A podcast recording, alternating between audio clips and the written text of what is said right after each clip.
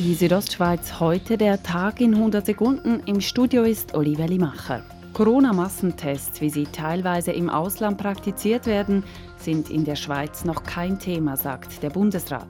Trotzdem, die Gesundheitsämter hätten diese Möglichkeit diskutiert, bestätigt die Bündner Kantonsärztin Marina Jamnitzki gegenüber RSO. Noch besser, aber das ist natürlich mit grossen Kosten verbunden wäre, wenn man so etwas würde wöchentlich wiederholen. Neben den Kosten wären solche Massentestungen mit einem sehr großen logistischen Aufwand verbunden, so Jamnitzki. Der Zürcher Regierungsrat hat beschlossen, Berggebiete mit 3,8 Millionen Franken zu unterstützen. In Bündner Lawinschutzprojekte fließen dann insgesamt 2,4 Millionen Franken aus dem Fonds. Dazu Stefan Civelli vom Zürcher Lotteriefonds. Der Kanton Zürich will Zeichen setzen, dass Solidarität gelebt wird. Zudem fließen Gelder in die Tessiner und Urner Berggebiete. Der Gemeindevorstand von Schloein möchte im Gebiet Isla einen neuen Wohnmobilstellplatz errichten.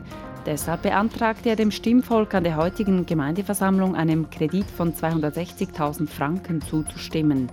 Der Bedarf an Stellplätzen sei gegeben, meint Gemeindepräsident Ralf Schlepfer. Eine haben wir gesehen in der Corona-Zeit. Wir haben bis zu 20 Wohnmobile in der Isla und äh, das war ein wildes Parkieren. Außerdem befindet die Gemeindeversammlung heute Abend darüber, ob im Dorf bald Tempo 30 gelten soll.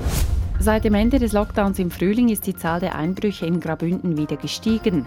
Teilweise sogar stark, wie Röne Schumacher, stellvertretender Chef Prävention der Kantonspolizei Grabünden, sagt. Wir haben eigentlich fast eine doppelte Anzahl äh, von der Einbrüche jetzt im Herbst wie letztes Jahr.